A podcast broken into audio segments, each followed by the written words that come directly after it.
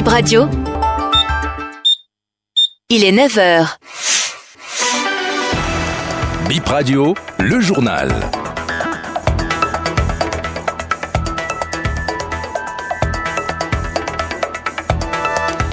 L'accès aux toilettes est un droit, thème d'une séance de sensibilisation initiée par l'association La Voix des consommateurs.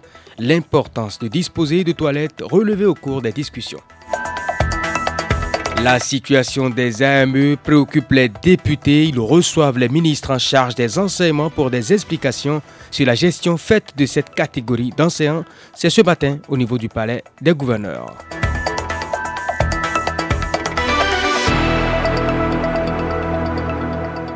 Bonjour, nous démarrons par l'Assemblée nationale. La situation des aspirants au métier d'enseignant, une préoccupation au menu de la séance plénière de ce jeudi.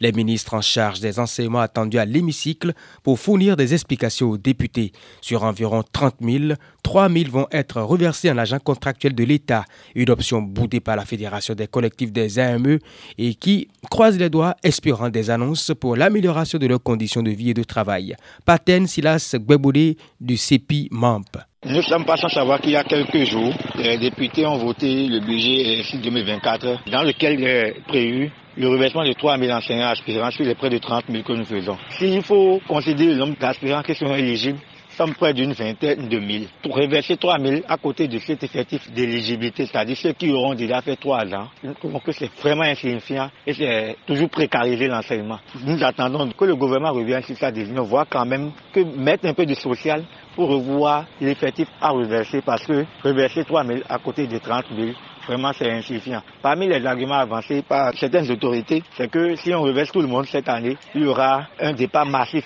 et la même année, il est l'aspirant à la retraite. Ce qui n'est toujours pas vérifié parce que la nouvelle loi sur la fonction publique dit désormais qu'il faut avoir 60 ans d'âge pour aller à la retraite et non 30 ans de service obligatoirement comme ce qui se faisait. Ce qui veut dire que l'aspirant qui a aujourd'hui 45 ans va à la retraite à, 60 ans d'âge, c'est-à-dire quand il fera 15 ans. Encore que la chose est catégorisée. Donc l'argument n'est toujours pas vrai. Donc il faut que le gouvernement revoie vraiment sa décision et augmente un peu le nombre à reverser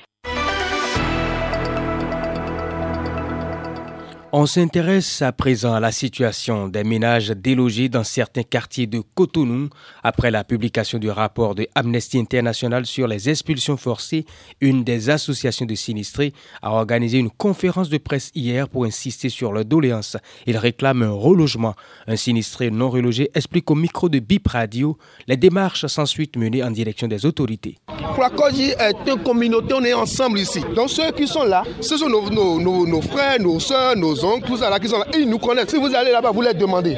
Est-ce qu'il y a des gens qui devaient être ici et qui ne sont pas ici? Ils vont vous dire oui. Ils savent ça, ils savent. Honnêtement, ils nous ont dit qu'ils sont en train de courir. Le CA lui-même a dit qu'ils sont en train de courir et que qu'on n'a pas le droit de réclamer, que on doit faire une demande, que c'est une demande et qu'il est en train de négocier. Nous avions écrit euh, au ministre de l'environnement pour demander une audience, pour pouvoir s'expliquer pourquoi on est oublié et qu'est-ce qu'il faut faire. On a écrit même au CA pour faire une réunion au terrain pour pouvoir expliquer aux populations ce qui s'est réellement passé. Tout ça a été défavorable. Nous avons même envoyé une lettre au chef de l'État, du gouvernement, notre président Patrick Talon.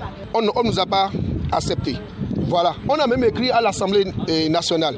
Nous avons écrit des lettres, nous avons, envoyé, nous avons envoyé des lettres un peu partout, là où nous connaissons. Même l'amnistie internationale. Un tour au tribunal de Cotonou, c'était hier pour suivre les audiences qui ont marqué la journée d'hier. Voici le point que nous propose Serabalo. Quatre prévenus ont comparu pour complicité de fausses attestations au tribunal de Cotonou hier, faux portant sur des actes d'état civil. Le cerveau est en fuite.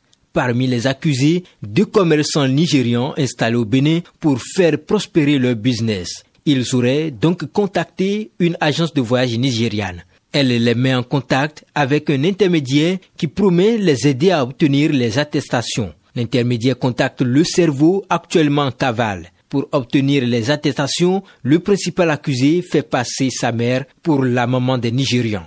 Il aurait bénéficié de la complicité d'un agent de la mairie. C'est la cousine du cerveau qui conduit les deux commerçants à la direction de l'immigration où tous les trois ont été arrêtés. Le ministère public requiert une relace au bénéfice du doute contre la cousine en prison et trois ans d'emprisonnement ferme pour les autres. Délibéré 20 décembre.